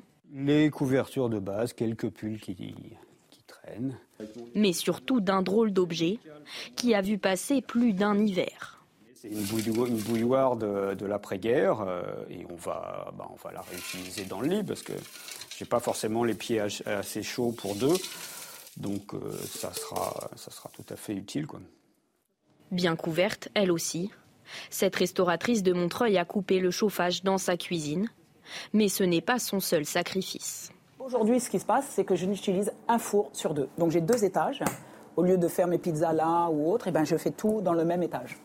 À terme, Katia craint de perdre en qualité et donc en réputation. J'ai peur de perdre les clients, bien sûr. J'ai peur de perdre les clients parce que je vais être beaucoup moins rapide, beaucoup moins. Non, ça va pas le faire. Au cours des prochains mois, les tarifs du gaz et de l'électricité augmenteront de 15% dans l'Hexagone. Olivier Véran, euh, lui, s'est exprimé hier. Il nous a donné quelques pistes pour euh, bien, pour justement que nous soyons des bons Français bien disciplinés. Écoutez-le. Nous garderons à chaque fois les moyens d'éviter de recourir à des, coupures en adaptant nos comportements. Et si nous sommes en territoire concerné par le risque, par exemple, il pourra nous être demandé, dans les horaires qui sont les plus, euh, je dirais, demandeurs d'électricité, c'est-à-dire en général le matin et puis le soir vers 19h, d'éviter de faire tourner euh, le lave-linge ou de décaler un peu l'allumage de la plaque de cuisson. Vous verrez, c'est des mesures extrêmement euh, simples qui sont en réalité assez peu contraignantes et qui ont un impact massif pour éviter qu'on se retrouve dans des situations, euh, même temporaires, qui sont plus, plus délicates. Eugénie, il y a des Français qui n'aiment pas du tout qu'on leur parle comme ça, qu'on leur dise n'allumez pas votre plaque de cuisson à 19h, etc. Est-ce que ça vous choque ou est-ce qu'il est dans son Moi, je comprends l'agacement face à l'État nounou qui oblige à faire certaines choses, qui, qui, qui prescrit euh, le moindre comportement même dans la vie intime, mais en même temps, je suis un peu agacée aussi par le fait que on ne supporte plus la moindre mesure contraignante et qu'on se rebelle contre tout. Dire en 1973, après le choc pétrolier, on a pris des mesures drastiques, on a baissé, euh, la vitesse sur les autoroutes, on a régulé euh, les thermostats par, décret euh, à 19 degrés justement. Donc on a fait des mesures un peu drastiques parce qu'il n'y avait plus d'énergie, c'était le choc pétrolier je pense qu'on peut aussi s'adapter sans crier à la dictature et à l'État. ça, c'est la prodisation des esprits. Donc, voilà, donc je, pense que je, comprends très bien l'agacement face à l'État nounou et en même temps, je suis aussi agacé par l'individualisme contemporain qui ne veut jamais faire aucun effort, qui ne plus aucune contrainte. C'est que les économies seront essentiellement à 99% produites par le secteur industriel et commercial. Bien sûr. C'est-à-dire que, ce que nous allons faire. Mais c'est pour les ménages, c'est juste. Euh, oui, mais ce que nous allons faire à titre individuel. C'est des conseils pour moins payer, pour alléger sa facture d'électricité. C'est du bon sens aussi. Moi, moi, je propose une solution depuis longtemps. C'est consiste à ce que chacun puisse mesurer sa dépense carbone. C'est pas impossible, il suffit que chaque produit. C'est le cas. Hein. Si vous êtes sur EDF, sur le site d'EDF, vous pouvez mesurer exactement. Euh, non, mais la dépense euh, carbone, pas seulement le, nombre de kilowatts. Parce que moi, je sais pas combien ça fait. Après le pass sanitaire, le pass carbone. Le crédit social à la chinoise. à la chinoise. c'est moi terminé. sur une base volontaire. Si vous ne le ferez pas, vous, évidemment, comme d'hab. Mais, mais, sur une base volontaire, on devrait pouvoir. Moi, je, je m'intéresserais de savoir ce que je dépense. Vous pouvez le faire, il y a des Parce que ici, c'est plutôt le Pascal Pro. C'est plus ça, c'est plus ça, le pass universel. Quoi. Vous êtes, euh, ce monde, ce monde que vous construisez me fascine. Je ne peux pas vous dire autre chose. Vous voulez maintenant un Mais pass c'est mieux que de recevoir des conseils tous les jours. À la télévision, qu'on ait une petite pastille comme ça qui mette nos émissions carbone. Eh, qu'après, je- il y aurait un énorme. Je, je- je trouve ce monde-là, mais, mais c'est bien, c'est bien, vous y êtes. Vous avez votre carte de prêche. Et le gouvernement incite à télécharger l'application EcoWatt qui permet de savoir quand est-ce qu'on sera dans moi, je vais vous dire, Non, mais Voilà. je je vous vais- je vous mieux. Moi, je préfère savoir ce que je dépense en carbone Écoutez, plutôt oui. qu'avoir des conseils La- tous les jours la de guerre en- ministres qui m'expliquent comment je dois euh, la guerre en Ukraine, vivre tous les jours. la guerre en Ukraine et la crise euh, économique- économico-politique qui en a résulté a révélé aux Français qui ne s'en étaient pas rendus compte l'extraordinaire vulnérabilité où nous sommes et qui résulte des erreurs gouvernementales commises dans les dernières années. Ça, c'est une chose. Mais pour l'instant, il faut le dire, les Français supportent d'autant mieux les restrictions que jusqu'à présent il n'y en a pas eu, et ils supportent d'autant mieux le froid que jusqu'à présent il ne fait pas froid. en jusqu'à présent il ne fait pas froid. Donc il faudrait voir si l'hiver est effectivement froid, ce que penseront et ce que feront les gens. Alors justement, ce que vous avez dit est très intéressant parce que là, on en est là parce que certains ont fait des erreurs et des énormes erreurs. Ce qui permet de dire que d'autres avaient imaginé que ces erreurs euh, euh, ne seraient pas, euh, ne, se- ne seraient jamais mises en place si eux-mêmes avaient été élus. C'est un peu compliqué ce que j'ai dit. Donc je vais te reprendre dans le bon sens. Je vais vous faire écouter ce qu'a dit Nicolas Sarkozy en 2012 à euh, François Hollande. Et si François Hollande n'avait pas été élu, on ne serait pas aujourd'hui à mettre des pulls euh, dans les maisons parce que euh, on aurait davantage défendu le nucléaire qu'on l'a fait. Et c'est ça que vous disiez dans votre intervention. Et ça fait plusieurs fois que Et je je, la et je passe. disais aussi que jusqu'à présent, il n'a pas fait moins 5 ou moins 10. Bon. Alors c'est pas, euh, je le dis pour Marine Lançon, il y a deux passages. C'est le premier passage, c'est pas sur Fessenheim, c'est le premier passage lors de ce fameux débat parce que ça fait deux fois que je le passe et je suis un peu agacé parce que un homme politique on le juge à ses résultats. Eh bien François Hollande sur le nucléaire comme Emmanuel Macron se sont trompés. Écoutons. Le nucléaire ne pose aucun problème de vrai. sécurité en France. C'est pas vrai. Le terminer nucléaire Nicolas français Sarkozy C'est pas et vrai. on tourne la est le page. Il est en nucléaire retard. le plus sûr du monde, reconnu comme tel. À Fukushima, ça n'a pas été un problème nucléaire, ça a été un problème de tsunami qui a cassé les pompes de refroidissement. La centrale, qui est pourtant une vieille centrale à Fukushima, le moteur s'est parfaitement arrêté. C'est un problème de tsunami. Et je ne pense pas qu'aux frontières du Rhin, il y ait un problème de tsunami. En vérité, c'est Une zone un sismique accord pour vous, ce n'est pas un problème. S'il vous plaît, François C'est pas un Hollande. problème, une zone sismique. Allons c'est pas maintenant un- sur le thème de ce Euh, débat. Bien sûr, je ne pensais pas que Si vous tous le les élus bien. autour se mobilisent parce parce, que qu'il y vous- aura on a compris, on a compris vos divergences, euh. Monsieur Sarkozy, on a compris vos divergences. soyez- Dans ce cas-là, Donc, dans ce cas-là, soyez- vous êtes pour Non. le tout nucléaire, vous avez parfaitement le droit. Certains là-dessus. sont pour la sortie du nucléaire, ils en ont parfaitement vous le droit. Moi, je suis pour une position équilibrée parce que Non, je pense monsieur Hollande. que c'est la plus intelligente. Ça c'est le premier passage. Et le deuxième passage, c'est Fessenheim. Sarkozy dit des choses un peu fausses là. Je m'excuse. Fukushima? C'est ce que Hollande a essayé de lui dire. Bon, et, et Fessenheim, et, et Fessenheim, écoutez le deuxième passage sur Fessenheim quoi, qui mais- m'intéresse parce qu'à l'aune d'aujourd'hui, on voit, on juge nos dirigeants. Je ne comprends pas. Pour vous, il n'y a que Fessenheim qui est dangereux. Il se trouve que l'ASN vient de terminer l'examen décennal et post-Fukushima du réacteur numéro 1 de Fessenheim. Qu'est-ce que dit l'autorité indépendante qui s'impose à nous? Elle dit Fessenheim ne pose aucun problème. Voilà les travaux qu'il faut faire. Fessenheim peut continuer. Pourquoi voulez-vous la fermer? Pour faire plaisir à Madame Joly Non, je la ferme. Et Alors, pourquoi je pas la les autres C'est pas la seule qui a Mais 30 Madame- ans. Madame Et ce sera peut-être le mot de la fin rien demandé là-dessus, particulièrement. Je veux la mettre hors de cause. Je veux la fermer pour deux raisons. La première, c'est que c'est la plus ancienne centrale. Qu'une centrale était prévue normalement pour 30 ans. Et elle aura 40 ans d'âge en 2017. Que deuxièmement, elle est proche d'une zone sismique, ce qui est quand même un risque. Par ailleurs, je vais ajouter un autre argument.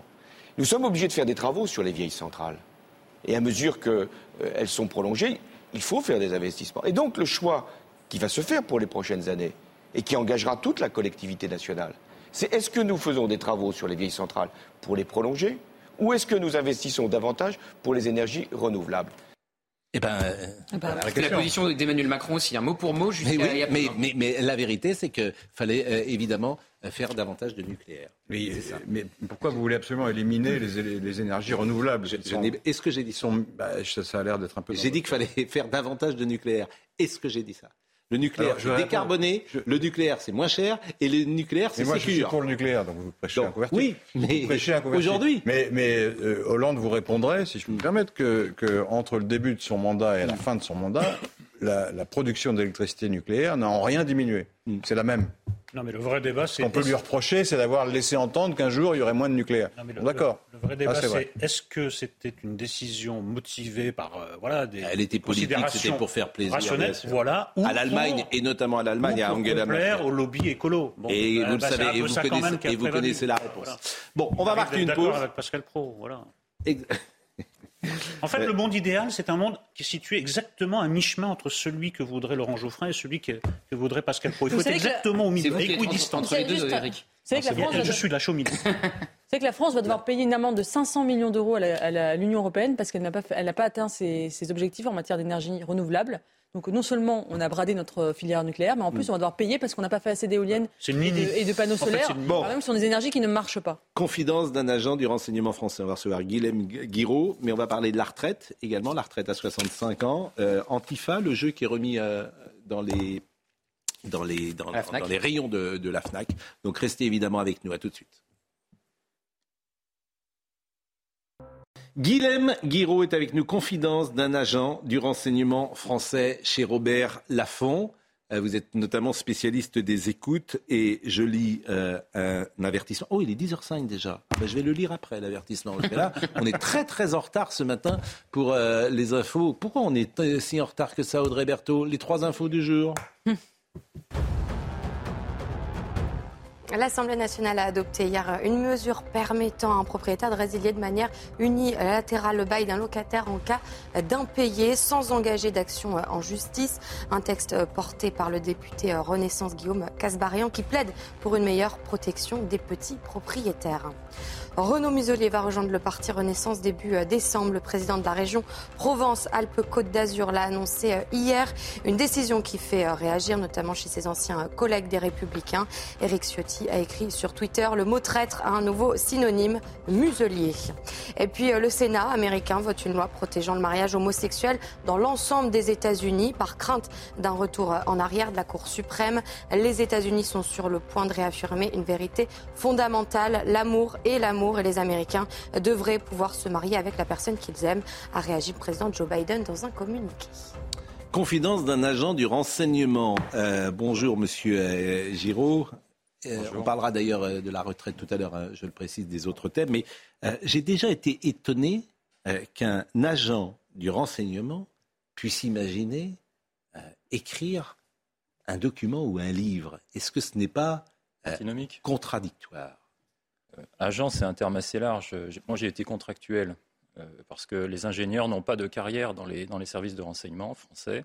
Donc j'ai été contractuel d'abord en 97, puis ensuite de 2004 à 2006 et ensuite au ministère de la Justice. Ça fait bientôt 20 ans. Euh, j'ai écrit ce livre en partant du bon sens. Je, raconte des anecdotes qui constituent en quelque sorte l'histoire, hein, le début de l'interaction avec le lecteur.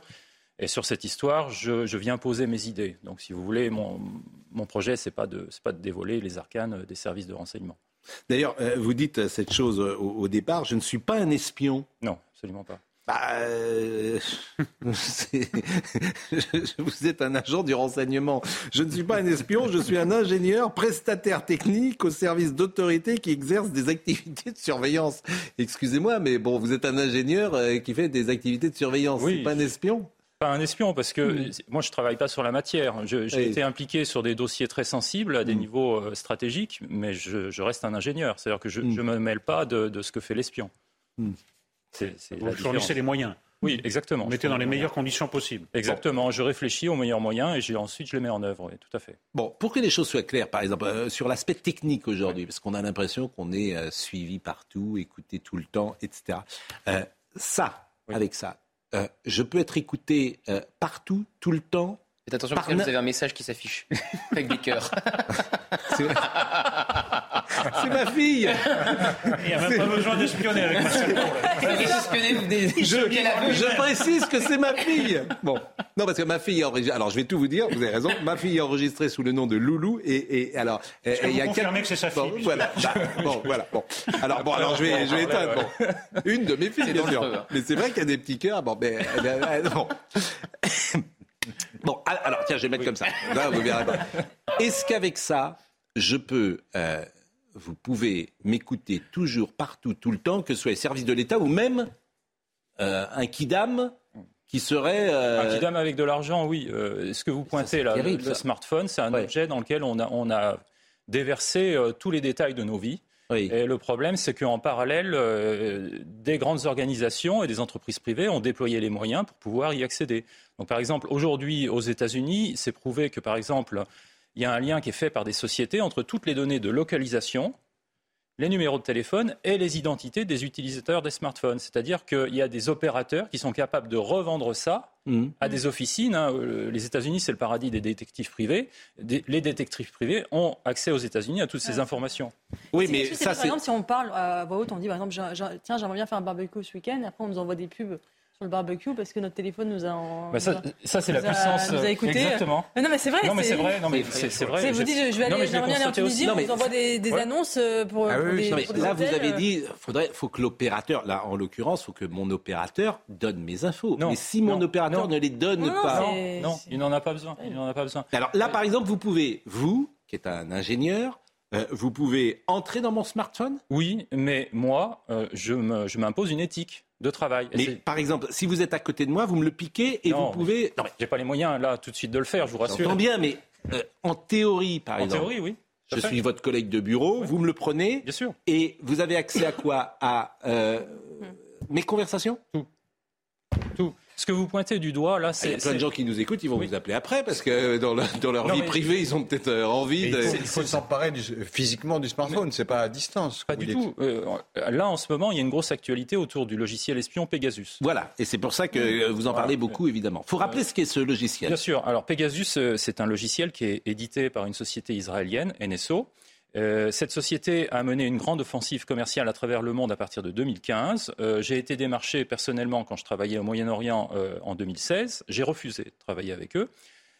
il m'est apparu évident que cette société ne se fixait absolument aucune règle éthique dans son fonctionnement. C'est-à-dire que là où, dans, dans, mon domaine de travail, on se pose tout un tas de garde-fous pour justement ne pas arriver aux situations que vous décrivez, cette société-là volontairement démarchaient des chefs d'État pour leur proposer de détourner les systèmes à leur faveur, c'est-à-dire d'espionner par exemple les familles rivales, des opposants, des journalistes.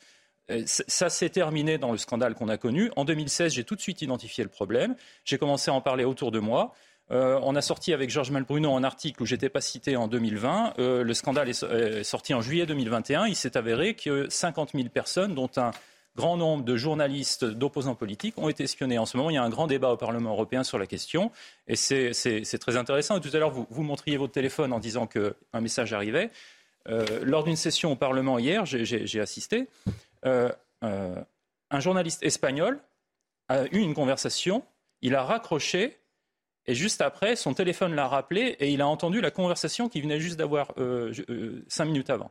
C'était en quelque sorte euh, le service qui s'amusait avec lui. Il y avait une question dans la question de la part de Pascal. Est-ce que, pour entrer dans ce téléphone, avoir accès à toutes les informations, il faut disposer des énormes moyens de la société israélienne ou d'autres, ou c'est à la portée d'un bricoleur un peu futé? Non, ça n'est pas à la portée d'un bricoleur un peu futé. Il faut pour cela avoir euh, mis en place plusieurs briques qui vont fonctionner ensemble. Qu'est-ce que c'est une brique? Une brique, euh, c'est par exemple, euh, j'y viens, euh, on parle beaucoup d'attaque zéro day. Alors je sais que c'est un peu technique, mais une attaque zéro day, c'est une attaque de cyber qui vous permet de prendre possession de n'importe quel appareil parce que tout simplement, il n'existe pas de défense mise, à jour par les éditeurs des téléphones et de leurs logiciels. Donc il y a des chercheurs, des pirates, hein, des hackers, qui passent leur vie à chercher des failles zéro day et ils les monnaient. Zéro day Zéro day, ça veut dire que vous, on est au jour zéro de la réponse par rapport à l'attaque.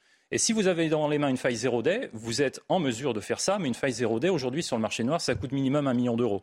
Donc ça veut dire qu'il faut quand même être un kidam avec de l'argent. Mais on peut tout à fait imaginer que des, des privés... Une faille zéro day oui. j'ai une, une, faille ça oui, mais Jour zéro, quoi. Oui, non, zéro day, j'ai compris. Mais ça ne vous concerne pas, vous, euh, non, vous individuellement. non, mais c'est la faille. Je comprends pas, je comprends pas. Je vous explique. Je, moi, je pense aux téléspectateurs qui me semble peut-être un peu perdu. Répétez ce qu'il a dit pour voir si vous avez compris. Bah c'est mis à jour et donc c'est au début de la non mise à jour qu'on C'est ça, exactement. la cybersécurité, c'est une histoire d'épée et de bouclier. Des gens inventent des épées et des gens inventent des boucliers. Hmm. La faille zéro day, c'est l'épée qui ne trouve pas de bouclier en face d'elle. Et il y a aussi le zéro clic. Ah, ça, c'est autre chose. Le zéro clic, c'est une attaque, et Pegasus dispose du zéro clic, qui permet d'infecter un téléphone sans aucune interaction de votre part. Parce que la plupart des attaques qui sont moyennement perfectionnés, ont mm. besoin que vous cliquiez sur un lien pour activer la faille. Et comment ça se passe alors par... Euh, eh ben, il faut que le réseau téléphonique de l'opérateur qui vous, qui vous dessert ait été piraté préalablement. Et c'est ce que fait euh, bon. Mais, mais autrement, euh, vous êtes spécialiste des écoutes. Oui, des technologies de surveillance en général. on dit par exemple que WhatsApp n'est pas écoutable alors que l'autre réseau l'est. Il y a beaucoup de gens qui disent je préfère parler en WhatsApp ou sur Telegram parce que c'est vrai ou c'est pas vrai? Moi, je ne fais confiance à rien du tout. Euh, ça fait belle lurette que tous les réseaux comme euh, WhatsApp vous obligent à passer par un point central. Avant, à l'origine, à l'invention de ces systèmes-là, la promesse, c'était justement de mettre directement en contact les personnes qui voulaient s'appeler de manière chiffrée. Ça n'est plus vrai. Aujourd'hui, vous passez par un serveur qui est très souvent, bien évidemment, aux États-Unis. Mm. Donc, moi, je ne sais pas ce qui se passe sur serveur. Moi, je préfère largement appeler mes interlocuteurs sur le bon vieux réseau téléphonique je sais par qui je suis écouté, en quelque sorte. En fait, il faut connaître son ennemi, euh, c'est toujours pareil. vous, répondez avec prudence, mais j'ai parlé avec des spécialistes de la sécurité qui disent quand même que c'est une blague de prétendre qu'un réseau est sécurisé à 100%. Oui, oui. Que ça soit Telegram, bah, c'est ce qu'il dit, bien sûr. Non, mais vous dites, euh, oui, je n'y crois pas, mais je préfère ah utiliser autre chose, mais vous ne dites pas, en fait, que euh, c'est peut-être un petit peu plus difficile à pirater, mais que c'est piraté quand même. Oui, oui, vous le reformulez euh, d'une manière plus compréhensible, je suis d'accord avec vous. Euh, vous évoquez également l'affaire Khashoggi. Oui. Dans votre livre, et on se souvient Khashoggi, qui est mort dans, des dans une situation abominable, qui a été découpé vivant, découpé vivant dans l'ambassade. Non, c'est, mais je l'ai connu, Jamal Khashoggi. Je l'ai connu, je l'ai rencontré à Bahreïn en 2014. J'ai été invité à sa soirée d'anniversaire. Il était journaliste. Il était journaliste. Il lançait à Bahreïn un projet de chaîne euh, télé. Euh, je crois qu'il est rentré dans l'histoire pour la chaîne télé avec la durée d'émission la plus courte, puisque ça a été euh, une affaire de quelques heures, puisque lors de la première émission, il a invité des opposants au régime bahreïnien, donc ça s'est très mal passé. et en 2014, il préparait avec son staff l'ouverture de cette chaîne. Il était à Bahreïn et une amie de ma femme connaissait la femme de, de Khashoggi, on a été invité à sa soirée d'anniversaire. Donc si vous voulez, euh, cette histoire m'a moi particulièrement euh, mm. choqué. Parce que j'ai vu, euh, j'ai vu toute la boucle. je connaissais la personne. Racontez peut-être comment il est mort. Alors, surtout avant de raconter comment il est mort, parce qu'il est mort dans une ambassade et, il a été découpé vivant. Hein, il y a des enregistrements audio. Vous avez eu accès à ces Non, j'ai pas eu accès, mais je connais. Mais, mais surtout, comment les écoutes l'ont tué? Alors, sans rentrer dans la technique, aujourd'hui, les services qui utilisent Pegasus fonctionnent par euh, déplacement latéral. C'est-à-dire qu'on sait que les cibles sont très bien protégées en général, donc on essaye de les aborder par leurs proches. Et c'est vraisemblablement ce qui s'est passé avec Jamal Khashoggi. Les enquêtes journalistiques ont prouvé, enfin, ont mis en évidence que euh, deux de ses proches avaient été infectés par Pegasus. Et si vous voulez, une fois que vous avez euh, pris possession d'un téléphone qui est à proximité de votre cible, vous pouvez, quand même avoir accès à beaucoup d'informations, notamment son agenda, ses conversations, et, ce qui a permis de monter l'opération. Euh, c'est comme ça que ça se passe aujourd'hui avec les attaques logicielles, c'est qu'elles permettent d'emprunter des chemins qu'on ne connaissait pas avant non plus. Bon, on rappelle Pegasus, hein, c'était un logiciel de cette société israélienne. Euh, où on en est aujourd'hui du dossier? Alors aujourd'hui, euh, c'est le Parlement européen qui est actif sur la question. Les États membres font, euh, font le dos rond parce qu'ils ont des intérêts diplomatiques à protéger euh, sur la question. Le Parlement européen a repris le, dossier et il, justement, il est en train de challenger les, États membres. Mm. le gouvernement grec s'est trouvé en grande difficulté il y a quelques semaines et je, moi, je vous parie que le gouvernement espagnol va pas tarder à être dans la même situation c'est un livre tout à fait étonnant, hein, passionnant, qui effectivement euh, peut faire euh, froid dans, le dos parce qu'on a le sentiment. Alors l'État, on est d'accord que les services de l'État si euh, on veut être écouté, il nous écoute immédiatement. Ça, euh, C'était mon travail de permettre ça, justement. C'est-à-dire que, mm, alors, dans le temps, c'était des lignes téléphoniques. Absolument. Et aujourd'hui, si par exemple, euh, parfois, il y a beaucoup de journalistes qui ont été sur écoute, si, qui décide dans le ministre de l'Intérieur? Bah, c'est la loi qui décide d'abord. Ensuite, le ministre de l'Intérieur, il n'y a, pas grand-chose à, à, voir avec l'opérationnel, le ministre de l'Intérieur. Euh, une écoute, elle est, autorisée par un juge ou par les services du Premier ministre, quand c'est vraiment un cas. Donc dans ces cas-là, ils appellent mon opérateur? Ils sont en contact constant avec votre opérateur. Ils ont monté des systèmes de communication entre le dit opérateur et les services de l'État. Et l'opérateur, effectivement. Quelles sont les garanties qui nous protègent en principe? euh, une écoute ne peut être autorisée que si vous êtes soupçonné euh, d'avoir commis un crime qui le mérite. Hein. Il y a un principe. Un crime ou un délit? Un crime ou un délit, euh, mais dont la peine d'emprisonnement est supérieure à deux ans. Donc ça, fait quand même des, c'est quand même. Oui, mais il y a des écoutes, par exemple, ce qu'on appelle par filet, et on a vu ce qui est arrivé à deux avocats. Mais c'est illégal. C'est, oui, ces écoutes étaient parfaitement illégales. et pourtant, elles ont amené, en l'occurrence, un Sarkozy, pour vous, c'est quoi? C'est, Alors, illégal C'est, un scandale euh, moi, je, suis bien au fait de l'affaire des fadettes. Euh, je pense que vous parlez de celle-là. Euh, oui, c'était parfaitement illégal parce que le dispositif des fadettes est autorisé par, un autre. Un, autre On rappelle ce qu'est les fadettes, hein, que les gens Excusez-moi, une fadette, c'est tout simplement la liste de, tous les appels que vous avez passés et c'est obtenu alors avant, c'était obtenu grâce aux factures, mais maintenant, il y a des systèmes plus performants pour, pour obtenir ça. Euh, Sarkozy avait demandé des fadettes euh, de journalistes euh, et il avait envoyé ensuite son cabinet au charbon pour justifier cette manipulation, mais il n'y a pas de fondement légal. Donc tout le monde s'est fait, fait cramer dans l'histoire. Hein. Il y a beaucoup de gens à, la DGPN qui se sont fait, qui se sont fait cramer parce qu'il n'y avait pas de fondement légal. C'était parfaitement illégal. C'était, on n'a pas le droit.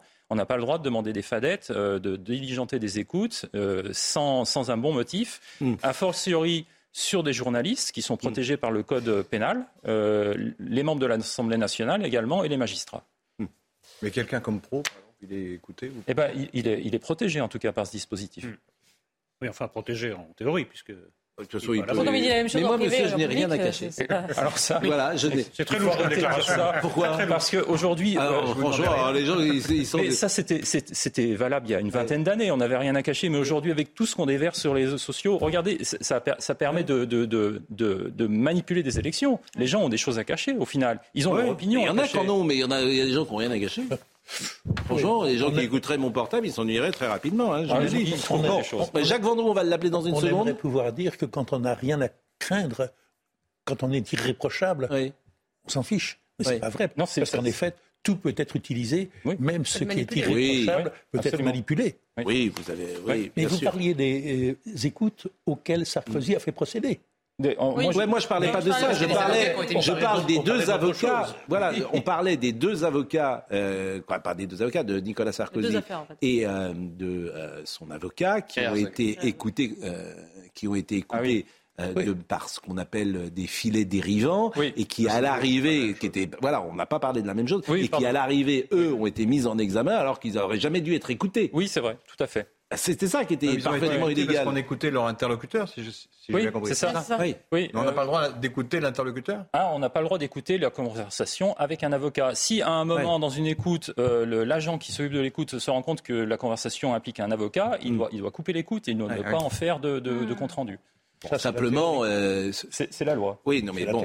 Et on, et on connaît le fameux épisode des écoutes de François Mitterrand recevant ah bah, deux journalistes en disant, euh, interrompant la conversation alors qu'à l'arrivée il y avait des écoutes à l'Élysée. C'est une des raisons qui ont poussé la France à se mettre en conformité justement avec les directives européennes et à, mettre en place une loi en 1991 qui a commencé à, réglementer les écoutes. Bon, ce livre est passionnant, euh, bien évidemment. Aujourd'hui, vous êtes dans le privé? Oui, absolument. J'ai ma société, oui. Donc si par moi je peux venir vers vous, par exemple, il y a, quelqu'un qui m'ennuie sur euh, euh, Twitter et je voudrais savoir qui est cette personne et vous pouvez retrouver. Euh, non, je peux vous payer pour ça? Je dirais ce personne Marcel. je vais avoir des ennuis. Non, vous payer, est-ce que c'est cher surtout Non, je, ne peux pas faire ça. Moi, je, je, travaille pour des pour des services gouvernementaux, mais en revanche, je peux vous orienter vers les bonnes personnes. Qui vont vous aider à prendre votre plainte en compte et vous orienter. Ils vont m'aider à prendre ma plainte Plainte ou ce que vous avez à ce que vous avez. Et alors, mais par, par, exemple également dans des affaires privées, parce que disons-le, j'imagine il y a des femmes qui peuvent venir vous voir et vous dire tiens mon mari j'ai des doutes. Ah ben ça m'arrive. Hein. Oui. Alors qu'est-ce que vous ben, je, je, dis que je ne peux pas. Enfin, c'est, le, problème c'est une fois que vous avez l'information, c'est qu'est-ce que vous en faites? Vous allez vous faire justice vous-même? C'est. Oui. Bon, Jacques Vous avez d'autres cas de figure à lui soumettre, Pascal Ça devient intéressant. non, mais pas, pas, du tout. J'imagine que. Vos demandes sont très intéressantes. Je me fais là. C'est une femme qui demande, c'est pas un homme qui demande. Hein. c'est bien, c'est le progrès. Non, mais ce que j'ai voulu dire, c'est que je me fais le porte-parole de ceux qui Vous dites que je vous écoute pas. Là, je vous écoute euh, soigneusement. Moi, je vais vous, moi, je vais vous mettre sous écoute. Et c'est La vie des autres qui est le film absolument formidable. Hein, ah euh, tout à fait. Bon, est-ce que Jacques Vendroux. Alors, on voulait féliciter Jacques Vendroux. Il est avec nous, Jacques Vendroux. Donc, euh, générique d'abord et musique ensuite.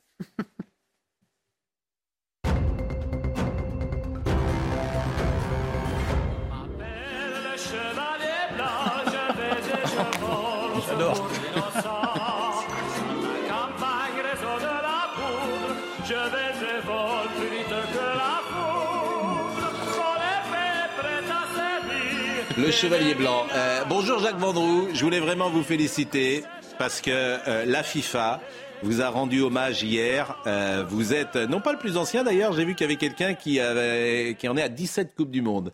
Mais vous, vous avez été récompensé parce que vous en êtes, vous en êtes à votre 15e Coupe du Monde. Et en même temps que vous parlez, on va peut-être voir les images parce que vous nous les avez envoyées. Qui vous a remis cette décoration d'une certaine manière, Jacques? Bonjour. Ronaldo, en toute simplicité. Ronaldo. Euh, Cristiano Ronaldo, donc qui vous donne. Euh, non, non, alors, non, Ronaldo, le Brésilien. ouais, pas Cristiano, pardonnez. Le, le, le, vrai, si j'ose dire. Ronaldo, ah, le, Brésilien. on va dire carrément le vrai. Il est adorable. Oui, ben, j'imagine. Et, et c'est la petite Coupe du Monde qui est à côté de vous. de vous. Comment? Il m'a beaucoup parlé de vous. Oui, mais bon, c'est toujours les mêmes plaisanteries. C'était les plaisanteries de Thierry Roland aussi. Bon, dites-moi, la petite Coupe du Monde, c'est ça qu'il vous a remis? Alors, il m'a remis cette petite Coupe du Monde que vous voyez, vous voyez, je vais vous la lever, voilà. Mmh. Il m'a remis cette Coupe du Monde qui est un, je dirais un trophée magnifique, historique pour mes 15 Coupes du Monde. C'était un moment euh, incroyable. Vous voyez, je l'embrasse, je l'embrasse, je lui ai demandé si je pouvais l'embrasser. Il m'a dit oui. Et il me l'a remise. Et puis après, il m'a demandé de faire la photo, etc. Enfin, c'est moi qui lui ai demandé de faire la photo. On a fait la photo. Et on est restés bons amis. Voilà. Bon, qu'est-ce qu'il vous a dit? Euh, Il m'a dit qu'il aimait beaucoup Paris. Hmm? Il venait souvent à Paris, euh, qu'il aurait aimé un jour, dans une autre vie, jouer dans un club français, peut-être le Paris Saint-Germain. Hmm. Mais c'est quelqu'un de très ouvert, de, très agréable. Et vraiment, c'est un champion immense. Voilà. Bon, manifestement, vous n'êtes pas tout seul aujourd'hui. Vous êtes venu d'abord avec. Alors, euh, justement. Bah, qui sont vos nouveaux amis? Alors, mes nouveaux amis, c'est tout simplement Thomas, Hervé, Jocelyn, qui sont supporters de l'équipe de France de, football qui ont, fait un petit, qui ont pris un petit billet de 2000 euros pour venir pendant 10 jours. Et donc, vous voyez, là, on est en photo tous les quatre. C'était au centre d'entraînement de l'équipe de France. Ils sont très heureux et figurez-vous qu'ils sont supporters de l'AS Nancy-Lorraine et mmh. du Football Club de Metz. Donc, je tenais à le signaler. Et j'en profite pour vous dire que euh, Michel Platini, puisque j'en ai parlé avec lui, ne viendra pas à cette Coupe du Monde au Qatar. Voilà. Je lui ai demandé s'il avait l'intention de venir, il m'a dit non. C'est-à-dire qu'il boycotte? euh, Ah non, mais il boycotte pas, il n'a pas envie de venir, tout simplement, c'est tout. Il n'a pas, envie de venir, tout simplement.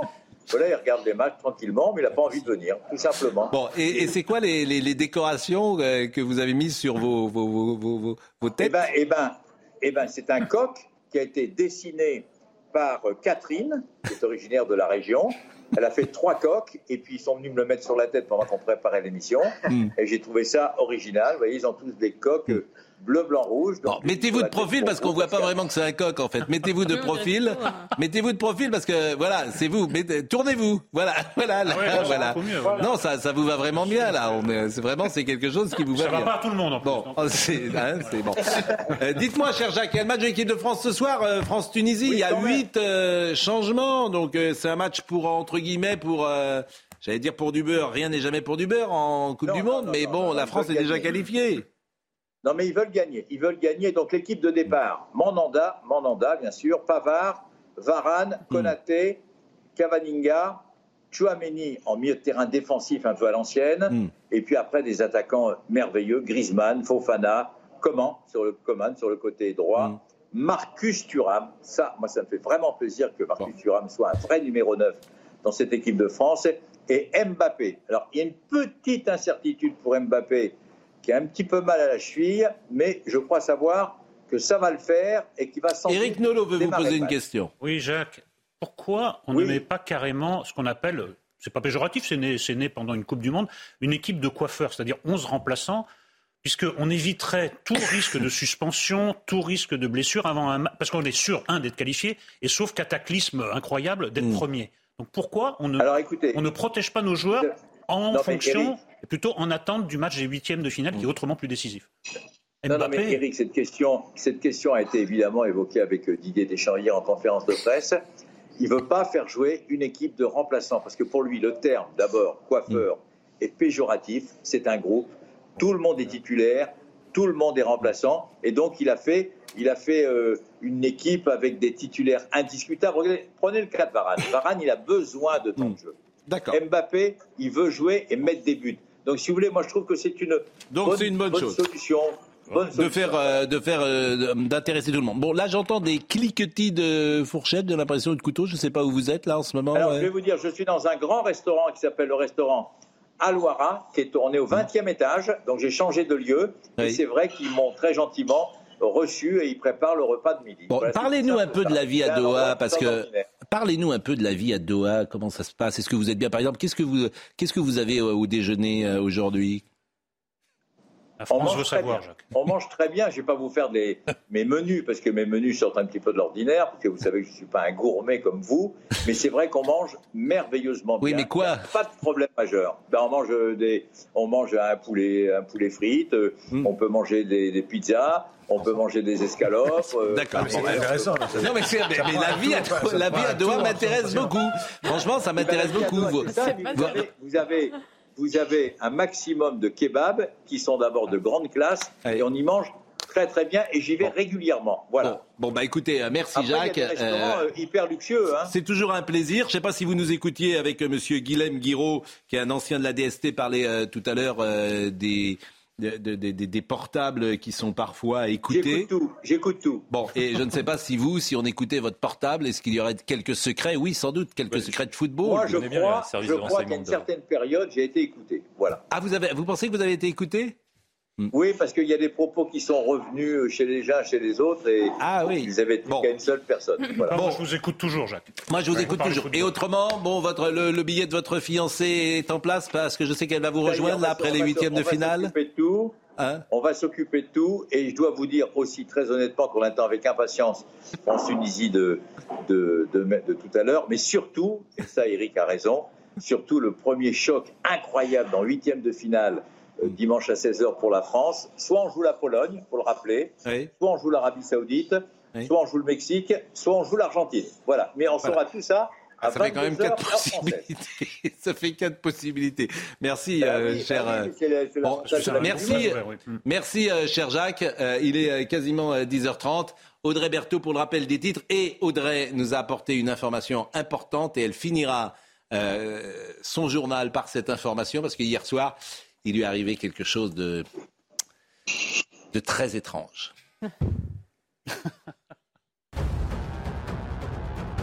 Le procès des attentats de 2016 euh, à Bruxelles s'est ouvert ce matin. C'est la plus grande audience jamais organisée devant une cour d'assises en Belgique. Neuf accusés sont présents, dont Salah Abdeslam, qui avait été euh, condamné en France à la perpétuité incompressible. La première journée est consacrée à la formation du jury populaire. Laurent Nunez, préfet de police de Paris, était l'invité de Punchline hier soir sur CNews. Il a évoqué le cas des consommateurs de crack à Paris.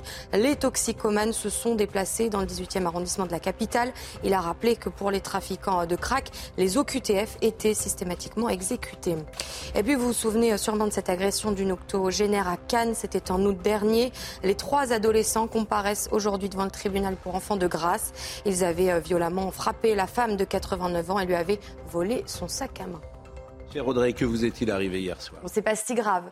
Non. Mais euh, je dînais dans une brasserie parisienne et en plein dîner, j'ai une, une, petite souris qui, qui est apparue euh, sous ma chaise. Ah, ça, voilà, tout. Moi, c'est un mythe. Et j'ai la vidéo. Et vous, l'avez euh, filmé. Bon, bon, ça va faire plaisir. mais ça va faire ah, plaisir à, nos amis de quoi, nos amis qui ne sont pas, le sont pas forcément d'ailleurs de la première chaîne de télévision, qui hier soir ont caricaturé, comme toujours, ce que nous disions et ce que nous montrions. Il y a des rats dans Paris. Ah oui, nous on s'intéresse à la vie des gens, effectivement. Euh, merci en tout cas, euh, Monsieur Giraud, euh, chez Robert Laffont, confidence d'un agent du renseignement français. On aurait pu poursuivre évidemment cette conversation. Merci à Marine Lançon qui était avec nous ce matin, à Jean-Luc Lombard qui était à la réalisation, à Yannick qui était au son, à David Tonnelier et à Justine Cerquera. Jean-Marc Morandini dans une seconde et allez les Bleus aujourd'hui à 16h.